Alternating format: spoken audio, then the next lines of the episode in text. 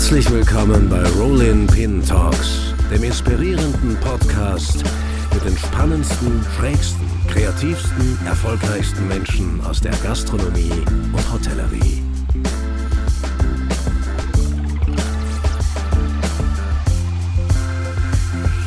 Ja, herzlich willkommen zu einer neuen Folge Rolling Pin Talks. Der Koch der Österreich sexy macht, schrieb vor kurzem eine große Tageszeitung hier in Österreich. Ziemlich gut auf den Punkt gebracht, muss man sagen. Das macht mein heutiger Gast, ein gebürtiger Oberösterreicher, nämlich wirklich, und zwar auf eine sehr, sehr beeindruckende Art und Weise in New York. Dort führt er eine der angesagtesten Adressen. Warum das so ist, liegt sicher auch an seinem einzigartigen Werdegang.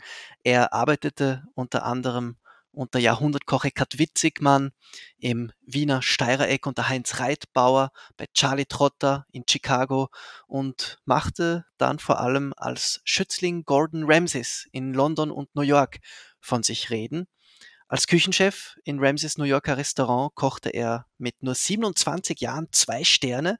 Er eröffnete dann 2014 sein erstes eigenes Restaurant, das Batard, holte damit auf Anhieb einen Stern und machte sich einen wirklich schillernden Namen im Big Apple. Ein bisschen später, im September letzten Jahres, eröffnete er dann sein neues Restaurant, das Koloman im Ace Hotel.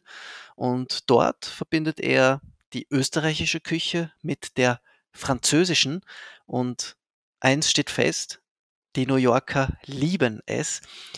Wie hat er das alles gemacht? Wie tickt New York, auch gastronomisch? Was hat es mit dem Schnitzel auf sich, mit dem er New York so erobert hat, so erfolgreich?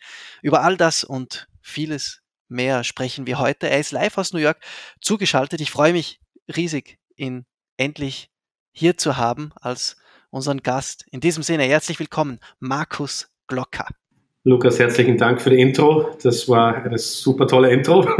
Lieben Dank. Freut mich sehr, mit, mit dir zu, über meine Karriere ein bisschen zu quatschen. Ja, ähm, ich freue mich wahrscheinlich noch mehr, Markus. Äh, ich finde es auch super, wir haben das jetzt irgendwie hinbekommen ne, mit, dem, äh, mit der Zeitverschiebung. Wir sind, äh, lass mal überlegen, ich glaube sechs Stunden äh, vor euch in New York, äh, bei uns 18.30 bei euch 12.30 super. 12.30 Ja, äh, Mittagsservice ist im vollen Gange im Koloman? Ist im vollen Gange, äh, aber ich habe es geschafft, hier jetzt in ein Zimmer zu gehen, hier in, in der Suite im Ace Hotel ja. und mit dir ganz ruhig zu quatschen. Ja, super. Ähm, ist ein guter Einstieg, finde ich auch, weil äh, wie läuft es jetzt gerade für dich auch von was deine Rolle betrifft. Ich meine, du hast das äh, Restaurant, ich habe es jetzt vorhin angesprochen, September 22 eröffnet, ist noch nicht ganz ein Jahr, ist noch nicht, äh, ist sicher nicht selbstverständlich, dass da eine Bude einfach schon genau so läuft, so routiniert. Ähm, kannst du dich da schon ausreichend rausnehmen, auch in so ähm, äh, wichtigen Zeiten wie gerade Mittagsservice? Ja, also ich habe durch meine 15 Jahre hier in New York alleine habe ich schon sehr viele äh, Jünglinge äh, herangebracht, sage ich mal, äh, wenn ich das so sagen darf. Äh, ich habe ein tolles Team und das Team ist nur deswegen äh, so, weil ich einfach die Kontakte aufgebaut habe und gepflegt habe und auch durch die Pandemie das gepflegt habe. Dadurch habe ich jetzt wirklich ein tolles Team und, und ich bin nicht mehr der Koch, der jetzt drin steht und jedes Gericht selber anrichten muss. Ich mache es sehr gerne. Äh, das ist meine Passion, aber ich habe meine Küchenchef drinnen, ich habe meine Sous-Chefs und Pastry-Chefs und die machen das. Hast du von äh, deinem letzten Restaurant die Leute rübergenommen oder warum äh, läuft das schon alles so geschmiert? Also ich habe viele, viele meiner äh, Leute, die was im Management waren, habe ich natürlich mitgenommen mhm. und auch viele äh, Köche, die gerade so am Sprung zum Sous-Chef waren, mhm. äh, die habe ich auch alle mitgenommen natürlich und die sind jetzt meine Sous-Chefs und den Küchenchef, der was ich im äh, Batat gehabt habe, habe ich natürlich auch hier eingesetzt es wäre eigentlich unmöglich gewesen, so ein Restaurant wie das Koloman zu eröffnen, ohne äh, Mitarbeiter zu haben, die man schon vorhinein kennt. Ja, ja. Äh, es ist einfach zu ein großer Betrieb, um das zu machen. Ja, äh, kommen wir dann gleich auf den, auf den größeren Betrieb zu sprechen. Es ist bei mir noch eine Frage aufgetaucht. Habe ich das richtig ähm, im Kopf, dass eigentlich jetzt zwischen Ende von Batat und Anfang Koloman schon irgendwie ein Jahr dazwischen gelegen ist, oder? Äh, ja. Weil du gesagt hast, natürlich übernimmst du die Leute so, natürlich ist das ja auch wieder nicht. Da war eigentlich ein Jahr Leerstelle dazwischen. War ein Jahr Leerstelle. Natürlich haben wir auch nicht arbeiten können in gewissermaßen, weil natürlich der Shutdown auch wie in Österreich auch bei uns stattgefunden hat. Mhm. Und das natürlich ein großes Problem war. Natürlich haben wir uns über Zoom unterhalten, haben vielleicht das eine oder, eine oder zwei Bier getrunken gemeinsam über Zoom mhm. und haben natürlich auch gequatscht und, und gewisse Ideen äh, weitergeleitet. Äh, Stillstand war für mich im Prinzip in der Pandemie nicht. Äh, nur dass wir nicht in der Küche waren, heißt es nicht, dass wir nicht äh, uns zusammengeschlossen haben und, und, und am Konzept gearbeitet haben. Und das war eigentlich eine super tolle Phase für mich auch, als natürlich Pandemics separat eine unglaublich unfassbare, terrible Geschichte, keine Frage. Ja, aber ja. auf der anderen Seite war es von der Kreativität für, für mich und auch meinen Küchenchef eigentlich äh, äh, ganz toll für ein paar Monate mal wirklich nicht in der Küche zu stehen und das auf die Seite zu schieben und einfach ja. mal sagen, okay, was funktioniert, was funktioniert nicht, was wollen die Gäste nach der Pandemie? Ja. Und diese Fragen haben wir uns gestellt und ich habe das Kohlemann, die Vision von Kohlemann habe ich schon seit Jahren in meinem Kopf gehabt, aber nur, ich habe niemals die passende Location gefunden, weil es, da muss halt wirklich von der Location her, vom Raum her, Essen, Wein, muss einfach alles zusammenpassen, weil, na, was ist äh, Paris und Wien? Was ist es? You know? ja, das, ja. Ist, das, das ist nicht nur das Essen, sondern da geht es um sehr viele andere Dinge auch. Und daran haben wir gearbeitet und die Location hier, äh, was das frühere Breslin war, ist eine, ein, ein super Landmark Building, heißt es hier, das ist unter Denkmalschutz. Ja. Und da haben wir uns reingehauen und das haben wir dann so äh, nach Kohlemann Inspiration äh, eingerichtet. Ja. Und äh, ja, du äh, ist einfach locker von der Leber zu kochen, aber schon irgendwo ein äh, bisschen Disziplin ist da, äh, das, die Technik ist da, alles keine Frage, aber, aber es ist einfach ein bisschen lockerer von der Leber und ein bisschen einfacher und es hat ein Volumen, mhm. das, da lebt, das Restaurant lebt einfach. Ja, äh, ist interessant, weil ich habe in vergangenen Interviews von dir auch immer wieder mal, das war damals noch in Bezug auf das Batat, immer das auch als Kriterium gelesen. Du hast damals zu Batat-Zeiten, wenn du Interviews gegeben hast, auch gesagt, hey, äh, lasst mich ein bisschen in Ruhe mit dem ganzen Shishi-Zeug und so. Es soll schon ein Ort sein, der lebt. Das ist schon, habe ich das Gefühl, eine, ein roter Faden, der sich durch. Das war immer mein Ding. Ja. Und das habe ich auch immer geliebt. In jedem Restaurant, wo ich gearbeitet habe, das war mir auch immer sehr wichtig. Also Paradebeispiel Steireck Wien. Was für ein unfassbar schöner Laden das ist. Und ich habe damals das äh, im Stadtpark, hat mir da der Heinz Reitbauer die Chance gegeben, mit ihm zu arbeiten. Und was, weil ich heute noch sehr dankbar bin, äh, was ich da gelernt habe, ist unfassbar. Und es war einfach ein Restaurant. Wir haben 100 zum Lunch gemacht und wir haben 120 zum Dinner gemacht. Das muss mal jeder, das muss mal jemand nachmachen, ja. ja, und ja. Auf, dem Niveau, auf dem Niveau. Auf dem Niveau, keine Frage. Ja, und ja. das hat mich immer schon beeindruckt. Auch mit Gordon Ramsay, das waren nie, das waren nie Restaurants, die, die jetzt sage ich mal 30 Gäste am Abend geschickt haben. Auch im Drei-Sterne-Restaurant von Gordon Ramsay hatte es 60 zum Lunch und 60 zum Dinner geben. Und das hat, für mich hat es irgendwie einen gewissen Reiz, was auch auf der anderen Seite auch der andere Reiz ist für mich ein Counter, keine Frage, wenn man 14 bis 16 Sitzplätze hat und wirklich nur auf diesem äh, Wohnzimmergefühl mit dem ja. äh, Koch zu speisen, auch eine tolle Sache. Aber dazwischen drinnen ist es eine, eine Grey Zone für mich. Mhm. Und äh, mhm. da kann man, das kann sehr, sehr schnell langweilig werden. Ja, ja. Waren jetzt finde ich, so viele Dinge, die du gesagt hast, die so viele, ähm, die so viel Neugierde wecken in mir und wahrscheinlich auch in vielen Zuhörerinnen und Zuhörern. Vielleicht fangen wir ein bisschen ähm, chronologisch an.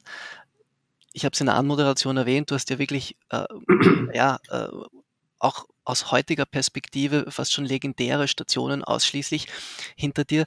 Ähm, Du hast jetzt vorhin das Steirereck erwähnt. Das war doch damals auch noch eine ganz andere Zeit, Steirereck. Hilf mir kurz von, von den Jahren her, äh, als du dort warst. Im ähm, Steirereck war ich. Anfang 2000er, äh, sowas? Na, das war, wann hat das Steirereck aufgemacht? Es war, ich bin glaube ich vier oder fünf Monate nach der Eröffnung im Stadtpark. Das müsste okay. um den Dreh von 2005 äh, ja. herum gewesen sein. Ja, ja. Und ich bin zu dem Zeitpunkt gerade zurückgekommen aus äh, Chicago. Ja. Und äh, das, äh, zu weit zu schießen jetzt, aber Chicago war halt mein, mein äh, Ort der, des Kochens zu diesem Zeitpunkt und bin dann zurück, weil mein Visum äh, ausgelaufen ist. Und ich das hört man so wollte. oft, man hört das so oft, wenn Leute irgendwie äh, aus Amerika erzählt haben, das ist so oft ein Visum. Aber gut, ja. Ja, das ist immer, ist ja. immer, ist immer eine Schwierigkeit. Und ich war ja. der erste deutschsprachige äh, Koch beim Charlie Trotter damals. Mhm. Also das war eine Seltenheit, dass da jemand äh, mit Visum rüber ist. Mhm. Und wie das Visum aus war, habe ich natürlich das Angebot bekommen, äh, New York äh, mit Gordon Ramsay aufzusperren. Aber ich wollte in der Zwischenzeit was machen, was, was, was cool ist und was, was mir auch was bringt und wo ich was ja. lerne. Ja. Und habe dann auch den Herrn Reitbau gefragt, ob ich bei ihm einsteigen darf und ihm auch gesagt, wenn das mit Chicago, also mit New York äh, funktioniert, dann würde ich nach New York gehen. Ja. Dann hat sie mir gesagt, kein Problem, uh, we cross that bridge when the bridge is there. Ja, ja super. Ähm, eben, aber war trotzdem, waren trotzdem auch noch äh, andere Zeiten. Wie hast du die Zeit ähm, beim Reitbauer in Erinnerung? Also ich nehme an, du hast unglaublich viel gelernt, aber äh, als daran anknüpfende Frage, wie hast du es im Vergleich zu heute in Erinnerung? Was war damals ganz anders als heute? Also ich war in der Küche vom Reitbauer äh, seitdem her nicht mehr, aber ich habe äh, zwischendurch auch gegessen. Natürlich hat sie äh, der Heinz in meiner, in meiner Ansicht äh, irrsinnig weiterentwickelt und irrsinnig immer pushing the envelope. Ich glaube, das war immer sein, sein Credo. Ja, und ja. Äh, für mich war das Schöne am Steyrek damals war, die alte Brigade und die neue Brigade war da irgendwie zusammen. Und natürlich hast du ein bisschen Reiberei gegeben, keine Frage, äh, zwischen alt und jung, das ist normal. Ja. Aber ich habe gesehen, wie man Beuschel ansetzt auf der einen Seite und ich habe gesehen, wie man äh, Stör Barbecue macht auf der anderen ja, Seite. Ja, und, ja. Und das war für mich das äh, Interessante. Und ich habe die schwarze Nüsse ansetzen im Keller mit, mit Tony. Hat damals früher alles selber gemacht. Ja. Und auf der anderen Seite machen wir um äh, Dinner Service mit äh, Bibabo äh, äh, Ingredients und, und Zutaten, die, mit denen haben eigentlich nicht viele Leute gekocht zu, zu dem Zeitpunkt. Mhm. Und das hat mich bei ihm fasziniert. Er war auch sehr offen, äh, wenn ich neue Ideen eingebracht habe. Ich weiß noch damals, wenn ich rüberkomme, haben wir über die Buddha's Hand gesprochen. Ja. Buddha's Hand ist jetzt überall. Ja. Das, ja. das gibt es jetzt überall. Aber zu dem Zeitpunkt, Buddha's Hand war nicht wirklich aktuell. Diese Zitrusfrucht, diese genau. zitrusartige, ja. Und der, der Heinz war einfach offen für, für gewisse Ideen von seinen Köchen und von seinem Team. Mhm. Äh, und, und das hat es nicht in vielen Restaurants gegeben.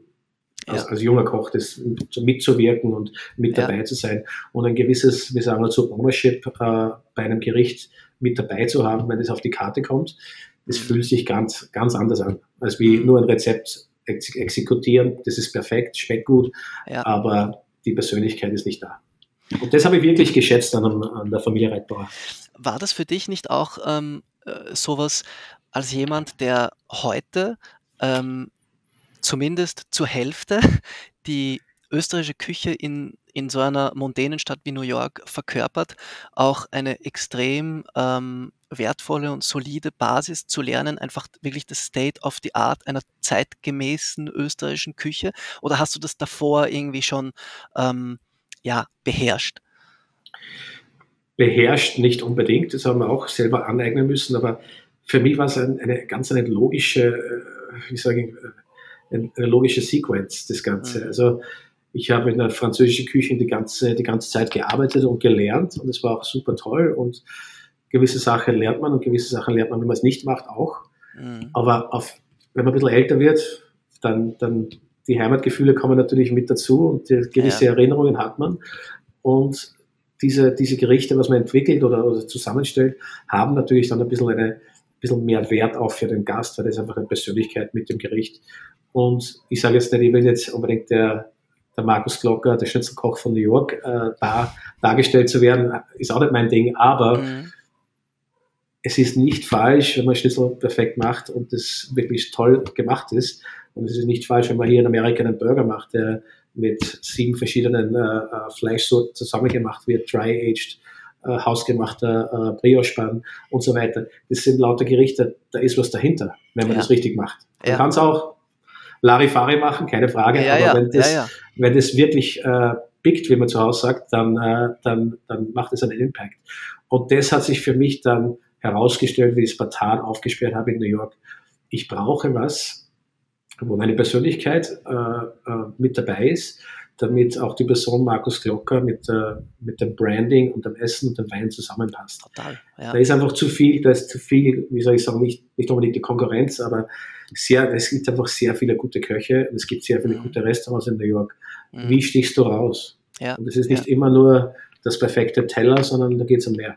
Es geht um Geschichte auch und es geht, glaube ich, auch darum, dass man etwas aus seinem Background macht, was jetzt ein bisschen Business Talk mäßig gesprochen, aber doch einen USP ergibt, oder? Also das ist Absolut. sicher auch eine, eine Überlegung gewesen. Absolut. Also ich habe das auch beim letzten, bei meinem letzten äh, Interview äh, gesagt. Also natürlich die Köche sind auch wie ich das so mag, carte blanche. Ich brauche jemanden, der, der mich unterstützt, damit ich mich selber verwirklichen kann. Ja. Und so war immer die, diese Thematik von, von Köchen, Investoren und, und das perfekte Restaurant. Aber für mich war es dann am Schluss endlich nicht mehr das, was mich, äh, äh, wie soll ich sagen, satisfied hat, war, mhm. war nicht mehr mhm. das perfekte Gericht, sondern es war mir, okay, die Ente, wie kann ich das verwerten, dass es so super schmeckt und geil schmeckt. Ja. Aber ich verwende das ganze Tier und es ist auch cost-effective und äh, das Business ist uh, sustainable. Ja. Und nur Geld zu verlieren. Es hat eine Story, oder? Es hat eine ja, DNA. Natürlich, es natürlich. Ist, äh, Ganz ja. genau. Ja. Aber nur jetzt ein Restaurant zu haben, was perfekt ist, von oben bis unten, äh, da ist nur Minus geschrieben, dadurch, weil man nur das Beste und das Mittelstück nimmt. Ja. Äh, es ist für mich nicht mehr die Schwierigkeit heutzutage. Ja, ja. Du hast jetzt vorhin ähm, ein bisschen den Sprung gemacht jetzt von, von Steyrag ins Batat. Ähm, dazwischen war ja aber doch auch ähm, Gordon Ramsay. Ja.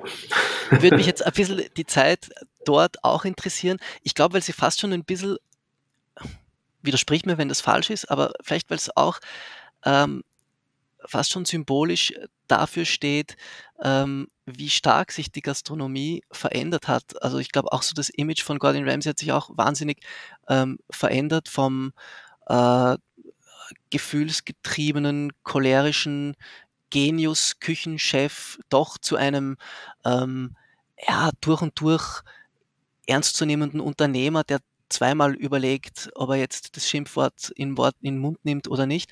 Ähm, kannst du mir ein wenig erzählen, wie du das erlebt hast, damals die Zeit mit ihm, äh, auch aus einer heutigen Perspektive, war es wirklich so arg in der Küche, wie man sich vorstellt? Ja, diese, diese Gespräche sind immer äh, interessant, weil ich, ich sage mal, die Demografik damals war in der Küche sicher anders und ich sage das nicht deswegen, weil man weil heutzutage die Küche sagt, damals war alles besser und, alles cooler und, und, mhm. und, noch schwieriger und noch härter. Äh, überhaupt nicht. Äh, ich sage, wenn das Restaurant Gordon Ramsay in Kasachstan gewesen wäre, hätte ich in Kasachstan gearbeitet damals. Ich hab, war immer sehr, äh, schon meine jungen Jahre gewusst, ich will zum Gordon, ich will zum Eckert, ich will äh, in vier Jahreszeiten in München arbeiten und ich will äh, beim Charlie Trott arbeiten. Es war mal, egal wo das die war, Restaurants gewesen wären. Das war völlig wurscht, ich, ja. Es wäre wurscht gewesen. Ich ja. habe gewusst, wie die kochen, ich habe gewusst, was der Stil ist. Der eine hat den Management-Stil, der andere hat die Kreativität, der andere hat den Business Sense. Und das wollte ich lernen. Und wie ich da beim Gordon war, habe ich sehr schnell erkannt, äh, wie der Hase läuft dort. Und äh, ist, wie soll ich sagen, äh, was ich dort gelernt habe. Ich, ich liebe Disziplin in der, in der Küche. Ich bin musikalisch aufgewachsen. Mein Vater war sicher äh, in der Musikszene eine, eine große Nummer und, und er hat auch, wenn ich gespielt habe zu Hause, immer geschaut, dass das ordentlich äh, funktioniert. Und genau das Thema und Schema war auch bei Gordon Ramsay, wie in der Küche gestanden bin. Ich habe gewusst, am ersten Tag habe ich um 7 Uhr früh angefangen und um, um 1 Uhr nachts äh, haben wir aufgehört. Und ja. Ich glaube, die haben vergessen, mich zum Ausschicken. Dann habe ich erst einmal realisiert, dass das jeden Tag so ist. Und, und, und dann, dann, denkst du, okay, alles klar, gibt es zwei Möglichkeiten. Äh, äh, in Schwarz hier oder, oder du machst es durch. Ja. Für mich war das überhaupt keine Debatte, wir machen das durch. Äh, ich hab, das war einfach eine, es war eine schöne Zeit zu sehen, was man als junger Mensch machen kann und was eigentlich mhm. äh, möglich ist, auch von der Arbeitsleistung her, mhm. zu sehen, wo die Grenzen sind. Das war auf alle Fälle eine Erfahrung. Und auf der anderen Seite, ich habe die tollsten Menschen kennengelernt in der Küche, die was heute überall auf der ganzen Welt kochen. Und das Teambuilding, es war halt wie, wenn du keine Ahnung, ein Marine bist, ja, in der Army. Und, ist das wirklich so? Also man, man, man halt wächst da so zusammen äh, in so einer Küche, weil es so intensiv ist auch alles, oder? es war sehr intensiv und auch die, die jeder war Polizei, weißt du, jeder hat geschaut, dass der andere äh, das richtig macht. Wenn man das nicht richtig gemacht hätte, dann kriegen wir alle einen am, am Latz. Ja? Und, und das gibt es ja heutzutage nicht mehr. Jeder ist für sich selber so. Und, und wenn was falsch gemacht wird von jemand anderem, ja, ich habe keine Schuld, aber das Gericht oder der, der, der Gast sieht das nicht. Das ist, ja, ist ein Ganzes. Ja. Und das hat uns der Gordon schon äh, eingetrichtert und eingebläut und, und was mich dann eigentlich fasziniert hat, ich habe trainiert habe ich im Hospital Road im Drei-Sterne-Laden damals mhm. und dann hat das Claridge's eröffnet und dann ist natürlich die Crew vom Hospital Road ins Claridge's, um das aufzumachen. Selbes Menü, ja. nur viermal so viel Covers. Wahnsinn. Und wir waren aber nicht mehr, mehr Leute. Also man muss sich vorstellen, plötzlich hast du Wahnsinn. 40 Lobster zerlegt äh, ja. von, von 8 bis, bis äh, 39 und dann ist der Tuna reingekommen. Das, es war alles so ausgefeilt, äh, das Schedule jeden, jeden Tages. Wenn du. 10 Minuten hinten dran warst, warst genau gewusst um 5 Uhr, wenn der Dinner-Service losgeht oder um, zum Lunch-Service, warst du nicht fertig. Und da war niemand, der dir geholfen hätte, hey, da kannst du mal kurz mal das Fleisch zerlegen oder so. Soßen, Fleisch, äh, Butcher, alles. Alles gemacht. Und wenn du dann in ein anderes Restaurant gehst, was mehr auf der kreativen Phase ist, dann denkst du halt, äh, wir haben jetzt alles Job, Job, Job gemacht, Mise fertig, Service, bom, bom, bom.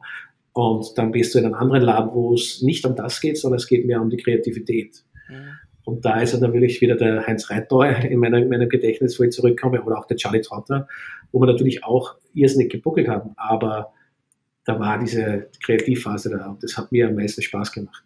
Ja. Ähm, die Kombination braucht man beides. Ich sage, mhm. muss, man muss mal in der Küche arbeiten, wo es wirklich so zugeht, damit man versteht, was eigentlich möglich ist. Und wenn du mhm. das hast und dann kreativ bist mit, mit diesem Background, dann ist alles viel einfacher und leichter. Höre ich das jetzt richtig raus, dass du bei Gordon Ramsay ähm, mehr gelernt hast, was ähm, Workflows angeht, was ähm, das Operative angeht, wie du gesagt hast, auch ein bisschen was Grenzen in quantitativer Hinsicht angeht und jetzt nicht unbedingt bei Gordon Ramsay, dass der unglaubliche Kreativitäts- und Handwerksbooster war. Habe ich das jetzt so richtig rausgehört? Äh, ja, man, man, man sagt, ich sage jetzt, ich glaube, die Küche, was jetzt im Hospital Road für Gordon Ramsay ist, ist definitiv in, mein, in meinen Augen viel mehr kreativ, was es damals war. Aber, aber es ist auch logisch, weil das sind jetzt andere Küchenchefs dort und die wachsen halt mit und die sind mehr kreativ. Ja. Aber ja. für mich war es, für mich war halt, Gordon Ramsays Essen war immer geschmackvoll. Es mhm. war einfach, aber es war super geschmackvoll. Jeden Tag äh, war das konsistent gleich und das hat er gewusst. Und wenn man im Claridge's haben wir 160 zum Lunch geschickt und äh, 160 zum Dinner. Und du warst ein, ein Mann am, am, am Posten. Ja. Das muss mal, das muss man hinkriegen. ich weiß es heute gar nicht, wie wir das gemacht haben, aber wir haben um 7 Uhr früh angefangen und sind um, um 1 nach Hause. Ja, aber das war ja. auf Zwei-Sterne-Niveau, richtig? Das hat einen Stern gehabt damals. Das, hat, das war auf ein Stern. Claridge's ja. und Claridge's war ein Stern und das in New York. Hospital, Hospital Road war drei Sterne und dann haben wir in New York aufgemacht. New York haben wir dann zwei Sterne bekommen, aber New York war nicht unbedingt der Success, den sich äh, Gordon ja. Ramsay erhofft hat. Ja. Ähm, ich war, glaube ich, der Einzige in der Küche, der, in Amerika früher gearbeitet hat, weil ich von Trotto gekommen bin. Und ich habe gewisse Sachen gewusst, wie der Hase läuft in New York oder in Amerika in den Küchen. Ist ja auch nicht alles gleich. Das ist eine ganz andere Kultur, wie man arbeitet, wie man einkauft und, und das ganze Umgehen vom Business her und, und, und Köchen ist ganz anders. Und natürlich haben wir dann, wir haben Franzosen, Engländer, Österreicher, Deutsche, alles totale Superstars auf jeder, auf jedem Posten. Ja. Aber das heißt nicht, dass das Essen gut ist, wenn man nur Superstars auf jedem Posten hat. Ja. Mhm. Weil dann wirklich zu viele Köche verderben den Brei. Und das war halt das Schwierigste, das zu, zu manövrieren. Wir haben da 80 Köche in der Küche gehabt. Das ist schon, ist schon viel. Wo, woran ist es gescheitert? Weil es äh, ist, glaube ich, kein Geheimnis, dass es einfach, äh, glaube ich, auch wirtschaftlich nicht wirklich ähm, hingehaut hat. Oder bin das, sind, das, sind viele, das sind viele äh, Faktoren. Also äh, gewisse äh, Business-Faktoren in, in, New York haben natürlich äh, Labor Laws und, und, und Gewerkschaften mit dabei, die was einiges schwieriger machen in großen Betrieben wie ein Hotel. Okay. Mhm. Wir haben 700 Zimmer gehabt, wir haben äh, drei oder vier Banketräume gehabt, wir haben Casual gehabt, wir haben ein Fine Dining gehabt. Äh, also nur die Revenue damals war 25 Millionen im Jahr. Das muss man sich mal vorstellen. Nur mit Essen und Trinken. Also da geht schon um, da geht schon um einiges. Aber, aber wie gesagt, äh, Profit war halt nicht da und äh, da ist natürlich auch das der, der Erfolg oder Nicht-Erfolg da und das macht man dann für eine gewisse Zeit. Äh, das Restaurant war toll, die Küche war toll, das Essen war klassisch, äh, mhm. Äh, klassisch, war nicht, war jetzt nicht El Bulli angehaucht oder so, es war wirklich äh, traditionell, ja. Äh, was der Gordon Ramsay von London mit rübergebracht hat. Aber wie gesagt, der, der New Yorker Market hat das nicht so aufgenommen wie, wie geplant. Mhm ist jetzt ein spannendes Stichwort, was du sagst, New Yorker Market, kommen wir gleich zu sprechen drauf. Eine Frage habe ich jetzt noch, weil du das vorhin erwähnt hast, dass die Küchen in den USA einfach auch so anders funktionieren, vom Einkauf über wahrscheinlich auch so die gesamte Arbeitskultur. Wenn du jetzt einem heute einem jungen Koch sagen müsstest, was in Amerika anders läuft als, sagen wir jetzt, in Österreich, äh, was ist das? Äh, was anders läuft, das ist einfach, ich sage, man kommt rüber von Europa und hat gewisse Vorstellungen von, von, von Produkten, sage ich mal. Jetzt sagen wir einfach mal äh, Stein, äh, Steinbutt oder, oder, oder Taube oder, oder solche Sachen, ja, was einfach immer zu dem Zeitpunkt in, in New York äh, schon Exoten waren. Ja, und mhm. Äh, so eine Taube wie in, in Frankreich zu kriegen, äh, war halt nicht so einfach. Ja. Und jetzt dann nur cholerisch zu sein mit, mit den Lieferanten oder so, das hat hier nicht funktioniert, weil wenn man so anfängt und diese Kommunikation nicht macht, dann glaube ich, hast du jeden Tag eine Taube, die nicht gut ist. Ja? Und wie erklärst ah, du das deinem ah. Boss? Ja? Also okay. da gibt schon, wie man mit ja, Menschen, wie man mit Leuten umgeht. Der Druck alleine wird nicht das Produkt, äh, wirst du nicht mit dem Produkt äh, antanzen, was der, der Küchenchef will. Also du kannst nicht wie in Frankreich jetzt oder wie in Österreich so ein bisschen den Produzenten sagen, du pass auf, liefer, weil sonst äh, ja, kannst haben. Ja, das, das, das, das sind halt vier andere Lieferanten da, die Ah, die ja. äh, kommen dann, der sagt, okay, tschüss, und die anderen vier Lieferanten haben das Produkt nicht. Ja? Ja. Und diese Sachen habe ich auch lernen müssen. Ich habe teilweise äh, Seeteufel am Tag viermal zurückgeschickt. Ja? Das, das, war, das war damals so, aber, aber ja. ich habe auch nie einen besseren Seeteufel bekommen äh, den Tag. Es war immer entweder derselbe Fisch zurückgeschickt worden und, und du bist einfach gepeinigt worden. Und das war halt, das war die schwierige Phase für uns, dass wir als Kirche von Europa, und ich sage, dass Europa so, so viel besser jetzt in der Beziehung ist, aber in einem Dreistellenladen, wenn man gesagt hat, der Kaviar ist nicht gut oder die Taube ist nicht gut, dann ist es sofort ausgewechselt worden. Ja. Überhaupt keine ja. Frage. Ja. Das war halt hier nicht so. Sind die Produkte äh, jetzt eigentlich in New York im Vergleich zu Europa, sagen wir jetzt Frankreich oder, oder Österreich, ähm, ist da noch ein Unterschied oder war das eher damals stärker, als es heute der Fall ist? Ich glaube, damals war der, der, der war da schon ein größerer Unterschied, sage ich mal, also speziell in, in diesen High-End-Produkten. Aber, aber ich sage, Meeresfische hier in New York ist natürlich eine, tolle Sache. Du hast wirklich alles. Und, Darum hat mich und, das jetzt gerade gewundert mit dem Seeteufel, weil ich mir denke, ja, okay, es wäre nicht so weit entfernt. Ich meine, ich kenne jetzt die Gewässer nicht auswendig. Ja, keine Frage, aber, aber nur. Das wird auch kriegst, weit weg sein, aber. Wird schon weit weg sein, ja, aber nur, ja. ich sage mal so, mediterrane Fischarten, wie man es bei uns zu Hause hat, äh, die, Qualität, die Qualität ist natürlich schon super, äh, super hoch. Mhm. Ich glaube, dieser Unterschied ist fast verschwunden hier. Es kommt darauf an, wenn man sagt, Local Products, wie bei uns zu Hause. Ich meine, das ist natürlich immer ein eigenes Thema, aber, aber so jetzt, was man hier bekommt und, und, und was man braucht, ich glaube, New York ist da schon äh, ganz vorne mit dabei. Ja, ja. War jetzt auch der Eindruck, den ich bis jetzt als Beobachter immer hatte. Äh, darum habe ich danach gefragt. Ähm, du hast dann New York ähm, aus einer anderen Perspektive kennengelernt, nämlich als jemand, der dann ein eigenes Restaurant hat. Wie anders hast du da New York dadurch kennengelernt? Ja, ich muss nochmal zurück zu, zu meiner Station in, in der London gehen, weil das ist, wichtig, ist ein wichtiger Schritt. Mhm. Also die Lernphase in der Beziehung war einfach, hm, ich habe alles aufs Teller gemacht, alles ist heiß, schmeckt perfekt. Ja. Warum kommen die Leute nicht? Ja. Ja. Kurz das nur, also das, das der London in New York, ja, damit die Zuhörer. Ja, genau, in, in New York für Gordon Ramsay. Das ist der London Restaurant von Gordon Ramsay in New York. So. Ja. Warum kommen die Leute nicht? Ich meine, wir, wir waren schon busy, die Leute sind schon gekommen, aber, aber jetzt nicht, dass die Resonanz so gewesen wäre wie in Europa. Äh, Claridge's zum, zum Beispiel, das war natürlich ein toller Betrieb. Ähm, du denkst halt, warum ist das so? Und dann überlegst du mal und dann findet man raus, dass es einfach sehr viel auf äh, Kontakte basiert und das Business ist nicht nur, was am Teller ist und was im Glas ist und wie man serviert, sondern äh, da geht es auch um andere Dinge und da geht es wirklich um People Skills und mhm. wie man äh, wie man mit Leuten umgeht und, und Teambuilding und natürlich auch diese Kontakte aufrechtzuerhalten und zu pflegen. Und wie ich dann äh, den Schritt gewagt habe, nachdem ich eigentlich sieben Jahre, 18 Stunden am Tag zu arbeiten, ist natürlich auch nicht unbedingt äh, das Gelbe vom Ei mhm. in diesen jungen Jahren. Deswegen wollte ich mich verändern. Und diese Kontakte, die ich gepflegt habe äh, und äh, curated habe, sind mir schon sehr zugute gekommen im Portal. Also, wie ich gesagt habe, ich mache auf und diese Leute angeschrieben habe auch und, und eingeladen habe und gesagt, hey, das ist das ist das Konzept, das machen wir, schaut's vorbei. Der Laden war voll auf Anhieb. Wer waren diese Leute? Waren das äh, Journalisten, weiß nicht, Lieferanten? Unter anderem Journalisten. Leute, äh, alles oder Gäste von Auch Stammgäste, Stammgäste von damals, viele Leute aus Wien und, und, und ja, Freunde überall. Und natürlich sieben, acht Jahre in einem Betrieb zu arbeiten, natürlich äh, viele Leute gehen auch woanders hin und äh, reden und dadurch äh, ist das Marketing auch da. Ja, und ja.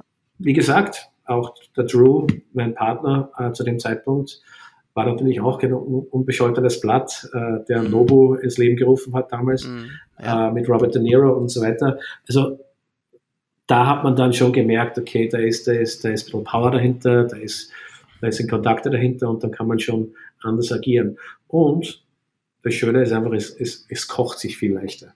Es ist, mhm. es ist nicht mehr alles am Teller, sondern es, es geht um, es geht um, es muss super gut schmecken, der Wein muss da sein, aber es geht um die Persönlichkeit auch und es geht darum, dass du was äh, kreiert hast im Restaurant, äh, wo sich die Leute identifizieren können damit. Und ja. viele Österreicher wollen natürlich auch in ein österreichisches Restaurant gehen, und nicht, unbe nicht unbedingt das Schnitzel haben, sondern vielleicht was anderes. Aber ja. sie gehen natürlich gern äh, zu mir, weil ich schaue mich um die und, und, und ja, ein Wirt zu sein, sage ich einfach. Einfach ja, ja. Bist ein Wirt.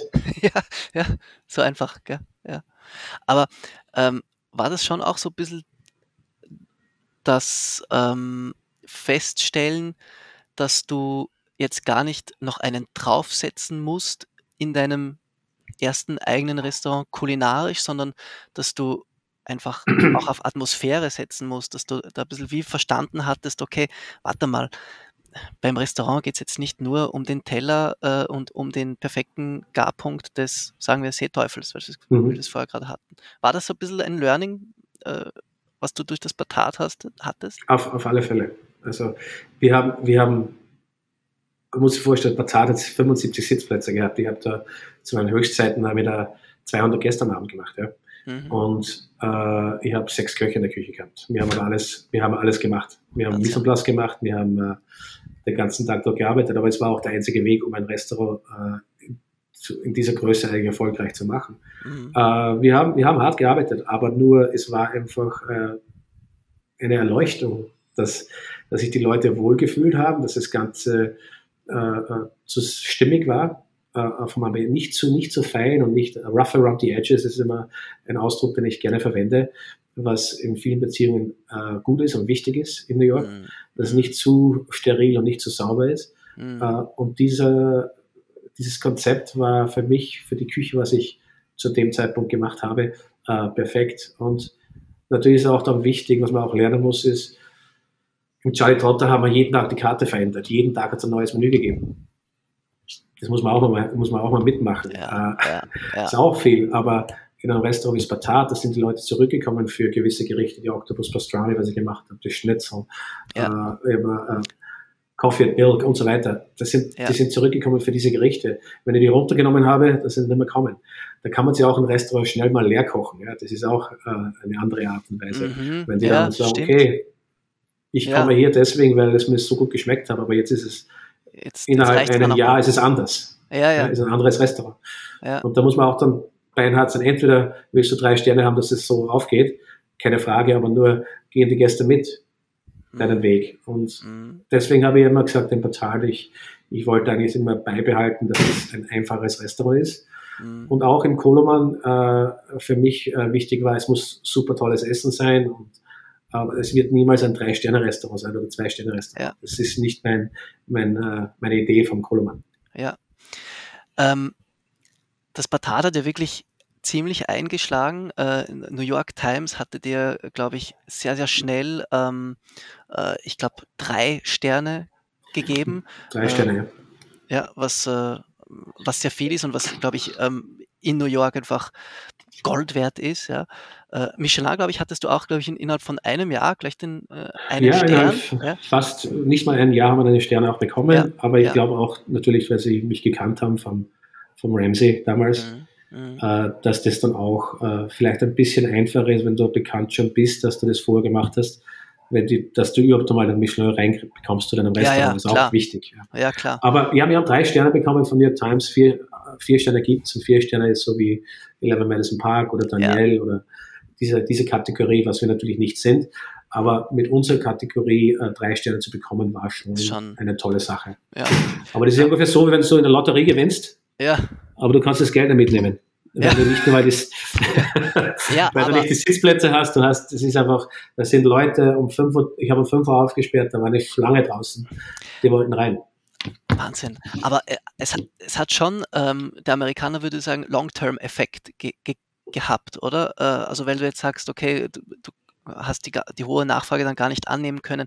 Das sickert ja dann. Man wird das Place to be, man ist irgendwie, äh, das hat, oder? Also, Keine oder? Frage. Also ich sage, die ersten drei Jahre war natürlich nur Vollgas und Alarm. Äh, total äh, beeindruckend, wie die, wie die Resonanz war. Und dann natürlich muss man auch sagen, danach, ich sage immer nach drei Jahren, dann, dann kickt dann, okay, äh, PR-Strategie, äh, ja. diese, diese Läden ja. aufrechtzuerhalten. Und ist in einer Stadt wie New York, nach einem Jahr bist du alt du bist ein altes Restaurant. Und das dann mal 15 Jahre oder 20 Jahre ein Restaurant zu haben hier, ist natürlich schon ein, ein, ein Hammer, Hammer, Hammer ja. Ding zu machen. Ja. Aber ja. für mich war es drei Jahre auf alle Fälle. Nach drei Jahren ist es wieder runtergegangen, aber wir waren eigentlich immer, immer busy, bis natürlich Covid passiert ist. Ja. Und ja. Ähm, was ja wirklich durch die Decke gegangen ist im Batat, war ja das Schnitzel, richtig? Mhm. Äh, war das ein Hühnerschnitzel? Ich habe ich hab, ich hab gestritten mit meinem Partner damals. Ich habe gesagt, wir machen keinen Schnitzel. Hab ich gesagt. Er hat gesagt, nein, wir machen ein Schnitzel. Habe ich gesagt, das ist das Letzte, was ich brauche. Aber ich habe gesagt, okay, äh, wir machen es. Und dann habe ich gesagt, warum machen wir nicht sowas wie, wie auf ein Backhändel, so auf die Geschichte, dass man ja, das, ja. Äh, wir haben ein äh, Baby Chicken genommen, eine Poussin und haben dann äh, die Keule konfiert und dann paniert und frittiert und die Brust einfach plattiert und Schnitzel gemacht ja. mit Kartoffelsalat, bla bla bla. Ja. Aber nur, ich habe dann, glaube ich, ich habe es nicht einmal auf die Karte gemacht, ich habe es nur als, als Gag so nebenbei mitlaufen lassen. Ja. die haben die haben es einfach gesprochen, die Leute. Ich habe am Abend, glaube ich, wenn ich, wenn ich 100 Hauptgänge, sage ich nur mal, habe ich, glaube ich, 60 äh, Hühnerschnitzel verkauft. Na. Das war unfassbar. Also das heißt, dieses wirklich dieses Schnitzel, was ähm, wofür Markus Glocker so ähm, durch die Decke gegangen ist damals. War also nicht mal auf der Karte. War nicht mal auf der Karte und war noch dazu eigentlich ein Hühnerschnitzel, ein Poussin-Schnitzel. Ja, ich habe dann, ich habe dann ein Kalbschnitzel gemacht im Nachhinein, okay. weil es ein bisschen einfacher zu produzieren war für uns, mhm. weil es doch sehr, sehr aufwendig war, das Ganze zu machen, jeden mhm. Tag. Mhm. Ähm, aber das Witzige war einfach auch wieder Pete Wells, das, äh, der New York Times Writer, ja. reinkommen ist, hat nach dem Schlüssel gefragt und hat es dann bekommen. Und, und ja, es hat mir irgendwo hat es mir auch gefreut, dass, dass so ein Gericht, das so eine Resonanz äh, und, und, Erfolg bringt zu einem Restaurant, wo wir auf der anderen Seite Gänseleber und Schieß mich tot haben ja. und auf der anderen Seite gibt es Schnitzel. Ja, ja, ah, super cool. Ähm, du hast es schon angesprochen, dann kam Covid. Ist eine ganz interessante Anekdote. Ich kann mich erinnern, ähm, ich hatte dich damals noch aus der aus der Rolling Pin Redaktion raus mal kontaktiert gehabt. Ich weiß gar nicht mehr, wir haben da irgendwas gebraucht. Es ging, glaube ich, so um eine, um eine Rubrik und da hatten wir irgendwie an dich gedacht und ich hatte dich kontaktiert und du hast dann geschrieben, nein, ähm, es ist gerade so vieles im Unbruch, gerne später mal, aber jetzt nicht. Mhm. Und du hast es zu Beginn des Podcasts jetzt schon ein bisschen erwähnt gehabt, Corona war, hat sich viel ähm, getan. Wie ist es aber zum Ende vom Batat dann gekommen und wie ist dann dieser Übergang passiert ins Koloman? Ja, ich habe äh, ich hab Consulting gemacht für äh, Keith McNally. Keith McNally ist äh, der Eigentümer und Restaurateur, eigentlich ein legendärer Typ, äh, der Balthasar, das Balthasar New York, ja. ins Leben gerufen hat, damals ja. immer noch eines der erfolgreichsten Restaurants in Amerika, ja. Pastis und so weiter. Und die haben mich damals also. gefragt, ob ich denen helfe für das Restaurant Augustin. Äh, die haben ein bisschen Probleme gehabt mit der Küche und ich habe seinen, seinen Sohn kenne ich sehr gut und die haben mir dann gefragt, ob ich das nebenbei mitmache. Da habe ich dann äh, meine Zeit gesplittet zwischen Batat und Augustin. Mhm. Und wie dann die Pandemie gekommen ist, wollte ich das äh, Batat komplett auskaufen, äh, meine Partner. Aber meine Partner haben natürlich dann nicht äh, so zugestimmt, wie das hätte sein sollen auf meiner, auf meiner Seite, was ja auch okay ist. Aber ich wollte einfach renovieren, ich wollte eine neue Küche reinbauen, ich wollte eigentlich das Patat äh, raufbringen äh, in ein Zwei-Sterne-Niveau, das war eigentlich mein Plan. Okay. Ähm, war das ein Plan, der erst durch die, Pan durch die Pandemie ja, aufgekommen ist? Okay. Ja, ja weil okay. ich eigentlich zu dem Zeitpunkt eine, eine Restaurantgruppe kreieren wollte, damit ich das Patat äh, als Flagship habe und dann natürlich okay. andere Restaurants mit dazu mache. Das war eigentlich der Plan, äh, was natürlich mit der Pandemie nicht so funktioniert hat. Aber ich wollte auch nicht mehr äh, einfach das Patat so weiterführen, wie es ist, weil ich einfach selber, ich habe mich nicht wohlgefühlt mit, mit äh, gewissen Sachen gehören renoviert und es gehört einfach neu gemacht und, und das wollte ich einfach machen. Und deswegen bin ich ausgestiegen. Mhm. Und das Patat ist dann noch weitergelaufen für, glaube ich, ein Jahr oder eineinhalb Jahren und mhm. ist dann geschlossen worden vor vier oder fünf Monaten offiziell mhm. und, und äh, eigentlich dann verkauft worden an einen neuen Eigentümer. Kurz und, nur, was war, was, kurze Zwischenfrage nur, Markus, Entschuldigung, was war, was war eigentlich die Firmenstruktur von Batat? Das warst du und? Wir haben zwei Partner gehabt, das war okay. Tony Parent und äh, John Winterman. Äh, okay. der John Winterman war äh, der Maitre d' für Daniel für, für viele Jahre ah, ja. und hat auch im, äh, im Charlie Potter damals gearbeitet, wo ich auch gearbeitet habe. Ja. Und wir haben uns damals als, als Trio zusammengeschlossen und dieses Alles klar. ins Leben okay. gerufen. Ja. Ähm, ja, aber wie gesagt, es war mein, erst, mein erster Eigentum in einem Restaurant und für mich war es immer wichtig, ich wollte nicht äh, unter Anführungszeichen nur ein Küchenchef zu sein, was auch eine tolle Sache ist, aber ich wollte irgendwo mit dabei sein, diese Entscheidungen zu treffen von Design zu mhm. Marketing. Das war einfach mein Ding.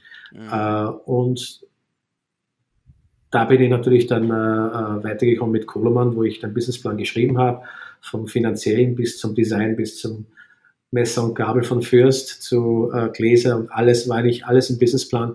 Ich habe schon vor das Restaurant gesehen, bevor es fertig war. Und Wahnsinn. Ja. durch das habe ich dann äh, diesen Businessplan habe ich gehabt und habe dann äh, mit neuen Investor mich kurz geschlossen und äh, dann ist natürlich dieser Laden äh, zur Fruition gekommen. Aber das Schöne für mich war einfach das, wo ich gesagt habe, okay, Teilweise habe ich die Gerichte schon gewusst, was ich koche, aber ich habe nicht gewusst, wie wir die präsentieren. Und dann, wenn man Partner hat, die was wirklich kreativ sind, auch in diesem Bereich von Design und, und Architektur, äh, das war natürlich schon eine tolle Erfahrung. Einfach eine tolle Zeit, diese Pandemiephase auch zu nutzen und das zusammenzubringen. Und das war wirklich eine tolle Erfahrung. Ja, das heißt, kann man sich ein bisschen auch so vorstellen, so in dieser Pandemiezeit, auch äh, äh während, der, während der Lockdowns, äh, dass du da ein bisschen diese, diese Ideen gesammelt hast und auch langsam, aber sicher vor deinem inneren Auge gesehen hast, was das ungefähr werden könnte. Genau. Ja. Man weiß es nicht hundertprozentig, ja. aber man, man, man weiß es äh, zu gewissen Maßen. Ich habe hab gewusst zum Beispiel. War irgendwie da. Das, it feels right und das war, war für mich der, der ausschlaggebende Punkt. Gut Feeling ist immer noch eines der das Bauchgefühl ist einfach, du musst da ja. sein, wenn du so einen Laden ja. aufmachst. Ja. Auch, auch keine Garantie, aber macht's, äh, fühlt sich besser an. Und für mich war der, der, der Missing Link, für mich war einfach eigentlich der, das Beverage Team war für mich ein, ein, Ding, was ich unbedingt, das hat, das hat kleben müssen, das war, hat super sein müssen. Und da habe ich die Katja Scharnagel dann kontaktiert und die war, ich wollte gerade sagen, also weintechnisch, meinst du das vor allem auf, auf Wein bezogen oder Bar oder? Beides. Es war das Konzept Koloman natürlich auf, auf Koloman Moser aufgebaut, keine Frage. Aber das Essen wienerischer Paris, der Wein muss irgendwie äh, dazu passen. Und für mich war es wichtig, mhm. dass der Wein äh, Frankreich, äh, Österreich und Amerika Schwerpunkt hat.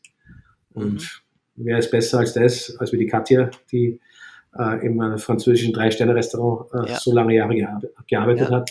Ja. Und dann den Wein einfach alles, alles kennen. Und die Weinliste, was sie gemacht hat, war, uns war es wichtig, als ein Team, ich wollte nicht eine Weinkarte haben, die was total überdrüber ist mhm. und die Leute haben eine Schwellenangst reinzukommen. Ich wollte nur Blockbuster-Weine.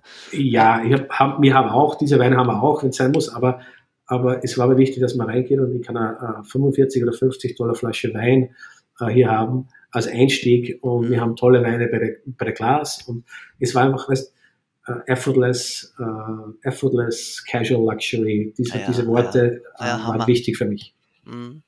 Ähm, sowieso auch wichtig, diese äh, Weinthematik, finde ich. Ähm, ich habe vor, ich weiß jetzt gar nicht, vor, was war das, vor zwei, vor einem Monat rund äh, mit Aldo Sohm gesprochen auch, habe äh, ein wenig diese österreichische Weinthematik in New York, äh, hatten wir ein bisschen drüber gesprochen.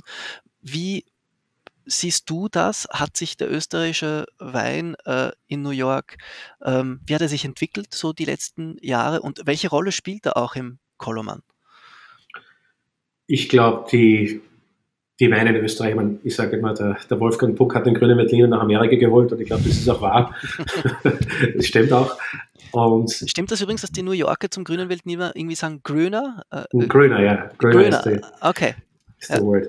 Okay. Uh, den kann ich in Gallonen verkaufen, ja, keine Frage. Die, die, die, die, trinken den, die mögen den, das ist einfach ein süffiger Wein, der passt, er passt zu allem. Es ist, ist wie weißer Burgunder, passt, sage ich mal, zu 95 Prozent meines Essens passt der Wein dazu.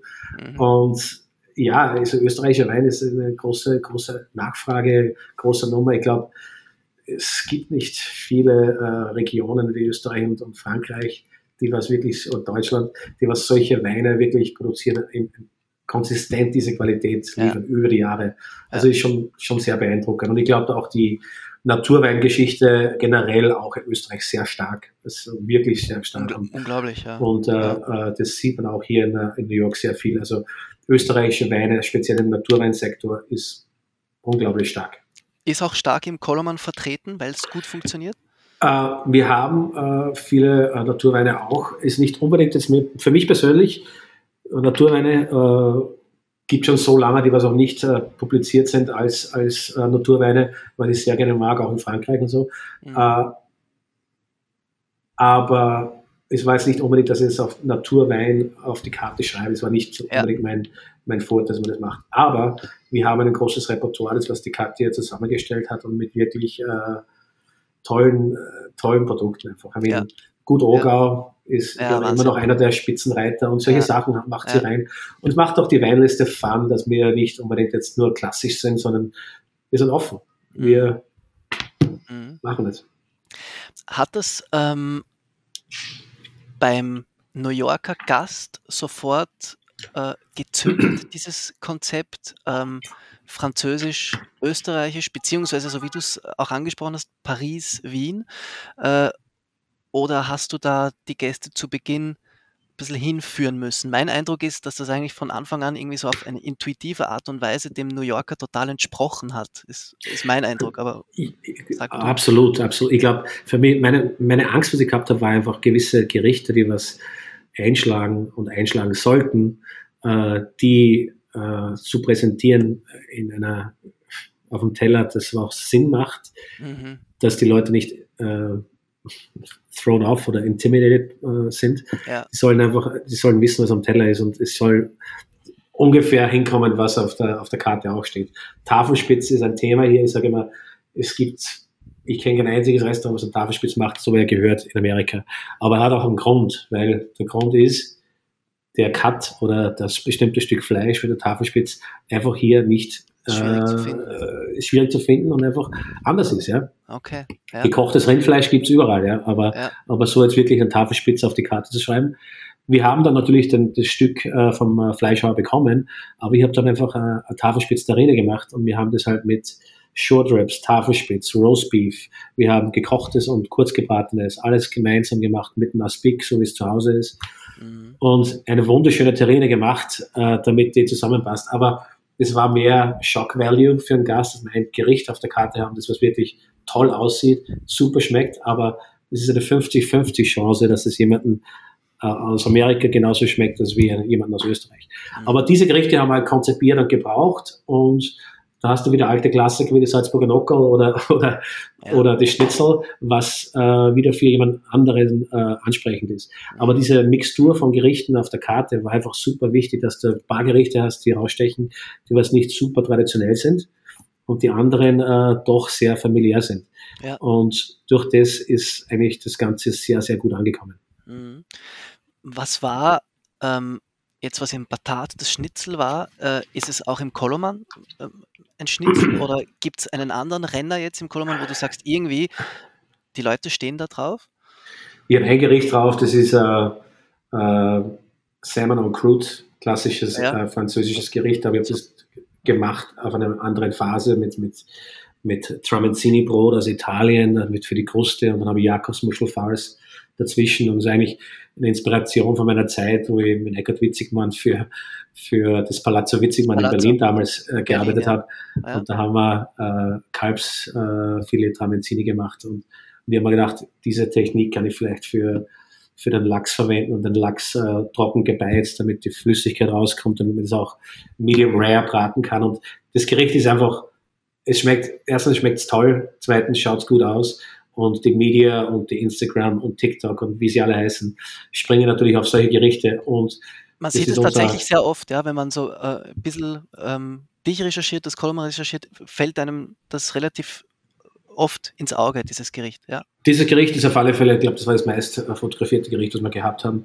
Ja. Ähm, aber wie gesagt, es muss natürlich schmecken, aber ich habe immer gewusst, wenn du ein neues Restaurant aufschmeißt, äh, aufsperrst, du, es braucht Gerichte, die haben einen Hook. Ich sage immer, Du brauchst einen Hook, die drei, vier Gerichte.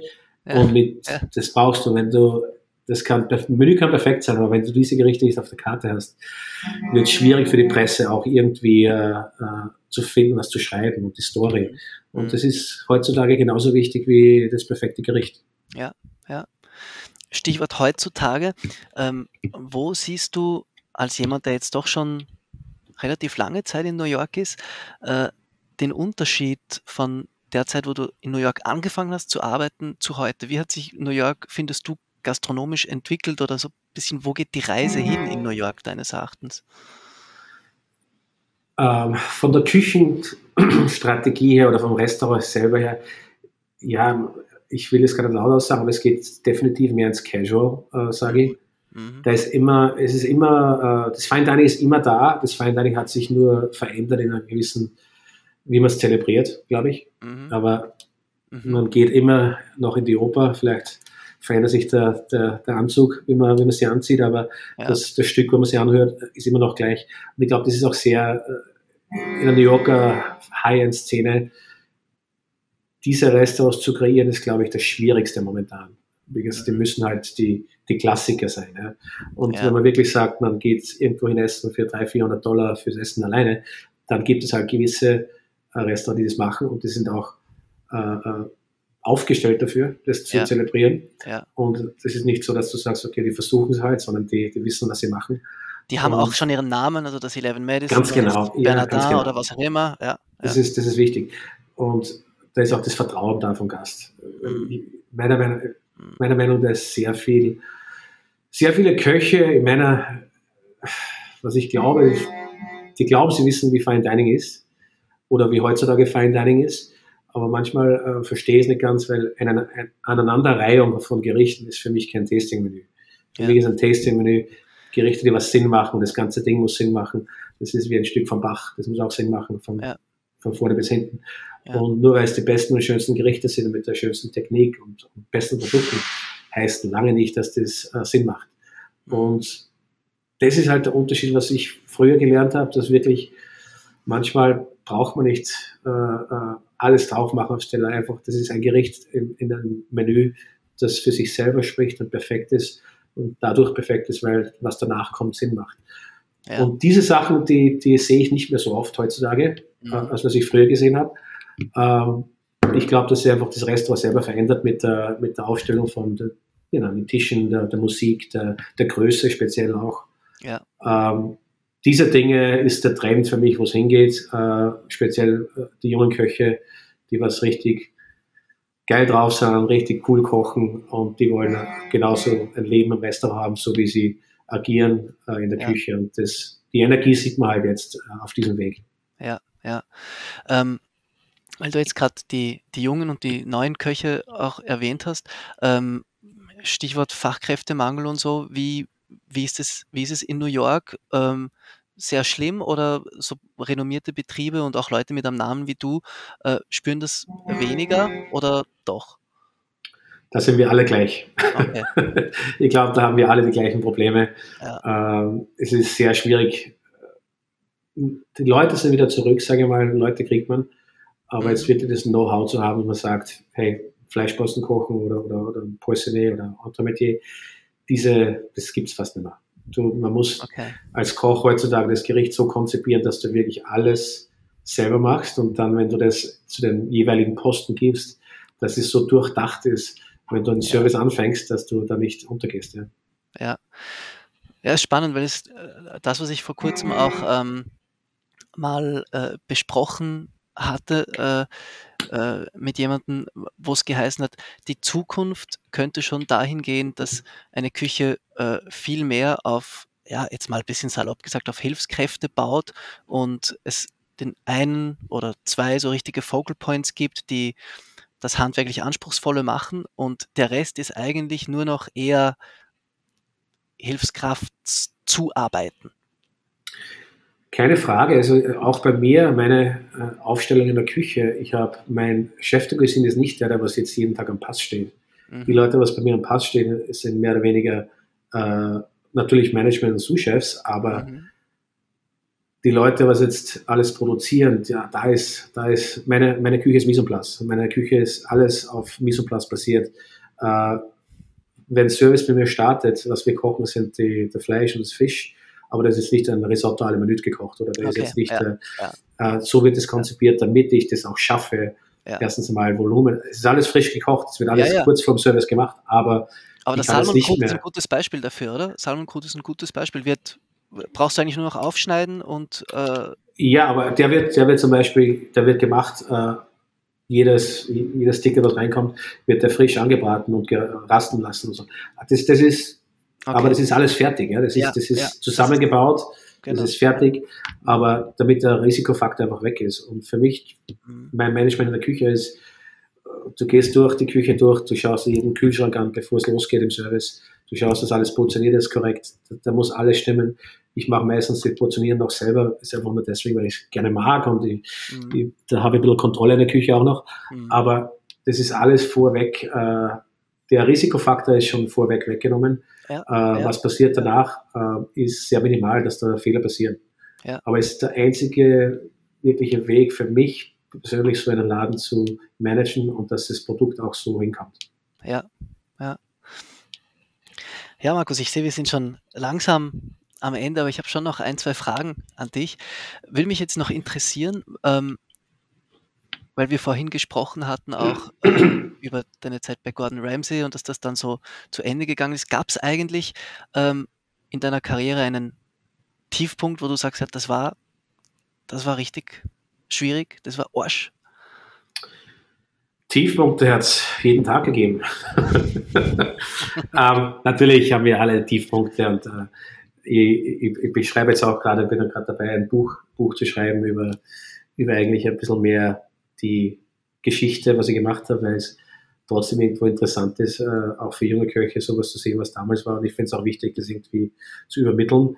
Aber von der, von der. Ja, ein biografisches Buch, da muss ich jetzt kurz nachfragen. Ja, wird, wird so in der Richtung passieren, auch mit Essen, aber es wird ja. so am Menü passieren, also meine, meine Gerichte und, und, und auch sehr speziell für Leute, die, wo ich gearbeitet habe, was ich auch sehr dankbar bin, was, wo wir die Leute inspiriert haben für gewisse Gerichte. Nichts wird heute neu äh, invented, sage ich mal. Ja. Das ist nicht, ich sage immer, da brauchst du, du musst für gute Leute arbeiten, damit du gut kochst. Mhm. Und durch das kommen gewisse äh, Kreationen zustande.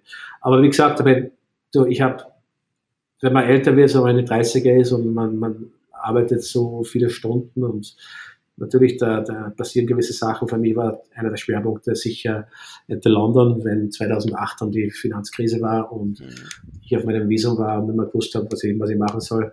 Auf der anderen Seite war ich 27, 28 Jahre alt. Die haben mir den Betrieb äh, basically gegeben, ja, dass ich ja. Küchenchef bin und, und das alles beizubehalten, aber trotzdem dann das Ganze zu reduzieren und, und, und das Ganze zu managen. Da, da bin ich schon manchmal auf dem Western Highway äh, für eine Stunde laufen gegangen um 1 Uhr früh, damit ich wieder frei geworden bin für den nächsten Klar, Tag, damit ich äh, so diese, diese, diese Dinge waren schon sehr, sehr hart. Also da war schon fast von Burnout äh, zu sprechen. Aber wie gesagt, ich glaube, jeder geht da durch, äh, wenn man wenn man so arbeitet und, und den Plan hat, dass man weiterkommt. Mhm. Aber wie gesagt, das an Stationen ist wichtig. Äh, Stopp war keine Frage für mich, war nie eine Frage. Äh, ich bin heute immer noch äh, derselbe Romantiker von der Gastronomie, als wie sie damals war. Vielleicht mit ein bisschen mehr Hirn wie damals.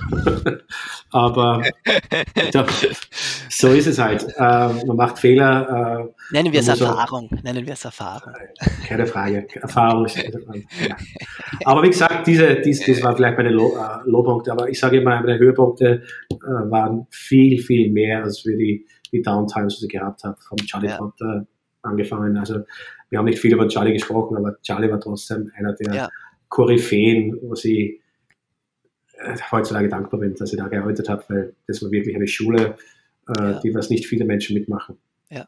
Ähm, war das für dich äh, fast schon so die, die vom Gefühl her, ähm, von der Dankbarkeit her habe ich das Gefühl, fast so ein bisschen das Prägendste bei Charlie Trotter. Habe ich das jetzt in dem Gespräch richtig rausgehört oder? Na, keine Frage. Also, also man muss sich vorstellen, ich bin da dreimal rübergeflogen damals. Ich, ich war ja ich war in London äh, mit den Rams und dann bin ich ja äh, rüber nach Chicago und mhm. ich bin dreimal rübergeflogen für einen Stage, um diesen Job ja, zu bekommen.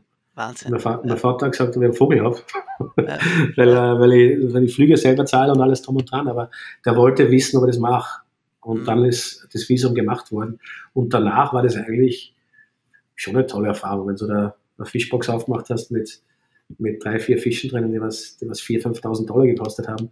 Vom Aki Akari, wie sie alle geheißen haben, die Fische. Ja. Japanische Fische, das hat es damals nicht gegeben. Ja. Direkt ja. vom Skiji Market Japan rübergeflogen. Und dann sagt er zu dir, Markus, du filetierst es heute. Der Küchenchef ist natürlich neben mir gestanden, haben wir das äh, gezeigt. Aber, aber Fehler zu machen und Fehler erlauben in der Küche, natürlich darfst du nicht rausgehen in die, in, ins Dining Room, aber das hat der Charlie erkannt, wie man Talente fördert und diese auch sich an sich hält. Mhm. Ich hätte für den Charlie, glaube ich, zehn Jahre gearbeitet, wenn es gewesen wäre, ja. weil er wirklich einfach ein, ein, ein, ein toller Typ war. Ja, ja, ja tolle, tolle Geschichte, toller Rückblick auch, weil es äh, auch zeigt, dass ähm, sich seiner Leidenschaft oder für seine Leidenschaft einstehen, auch wenn, so wie du gesagt hast, der Vater dir den Vogel zeigt und sagt, jetzt zahlst du den Flug noch alleine und verdienst dort eh nichts. Aber ich finde es eine, eine, es ist immer inspirierend, sowas auch zu hören, weil es, finde ich, auch wichtig ist, ähm, seiner Leidenschaft so nachzugehen, dass man nicht immer alles durchkalkuliert. Ja in genau. Anfangsjahren. Ja, also wenn man einen Businessplan macht und dann seine Restaurant eröffnet, äh, muss es natürlich anders sein, keine Frage. Ja. Naja, über 30, äh, über 30, wenn man ist, ja, Talent ist eine Geschichte, aber dann ja. muss man es können irgendwann. Irgendwann muss, muss man es können, ja. Ja. Äh, weil du vorhin äh, das jetzt erwähnt hast, ähm, es ist offenbar ein Buch in Arbeit.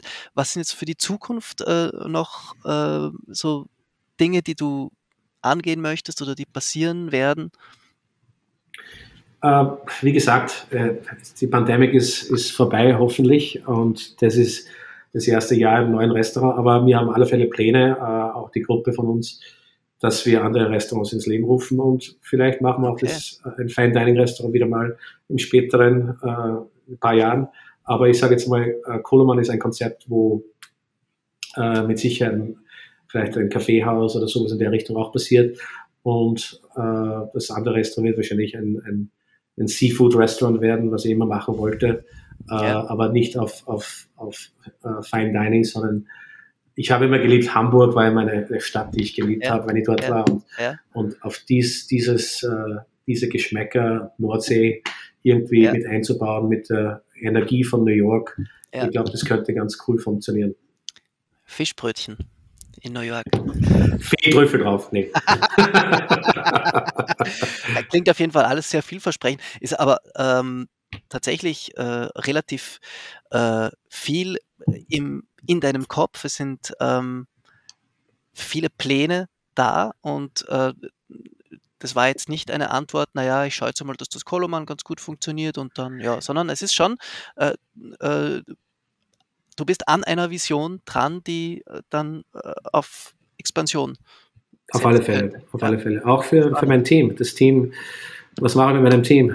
Die werden nicht ihr Leben lang im Koloman bleiben, sondern die wollen auch wachsen und der mhm. einzige Weg, dass ich das Team irgendwie äh, motiviere, dass sie da mal vielleicht der Küchenchef wird oder, oder Sous-Chef wird. Ja, ja, klar. Ich, da brauchst du andere Outlets und das ja. ist ganz wichtig. Und, ja. ja. Ja, klar. Spannend und faszinierend. Lieber Markus, ich danke dir wirklich ganz herzlich, dass du dir jetzt diese Zeit genommen hast heute. Sowieso, immer. Dass wir das äh, äh, zwischen New York und Graz äh, doch so gut hinbekommen haben und dass äh, wir eine kleine Zeitreise gemacht haben mit dir, aber auch einen Eindruck gewonnen haben, was äh, New York und Gastronomie ausmacht und äh, ja, was ein Österreicher dort im Big Apple für kulinarische Berge versetzt. Das war unglaublich inspirierend und mir großen Spaß gemacht. Lukas, lieben Dank, hat mich sehr gefreut. Und wenn du in New York bist, bitte schau vorbei. Auf jeden Fall, das machen wir so. Dann sage ich, sag ich in diesem Sinne, liebe Grüße in den Big Apple, auf bald dort und äh, eh klar, dass du dich bei uns meldest, wenn du in Graz bist. Gell? Sowieso. Ciao, ciao.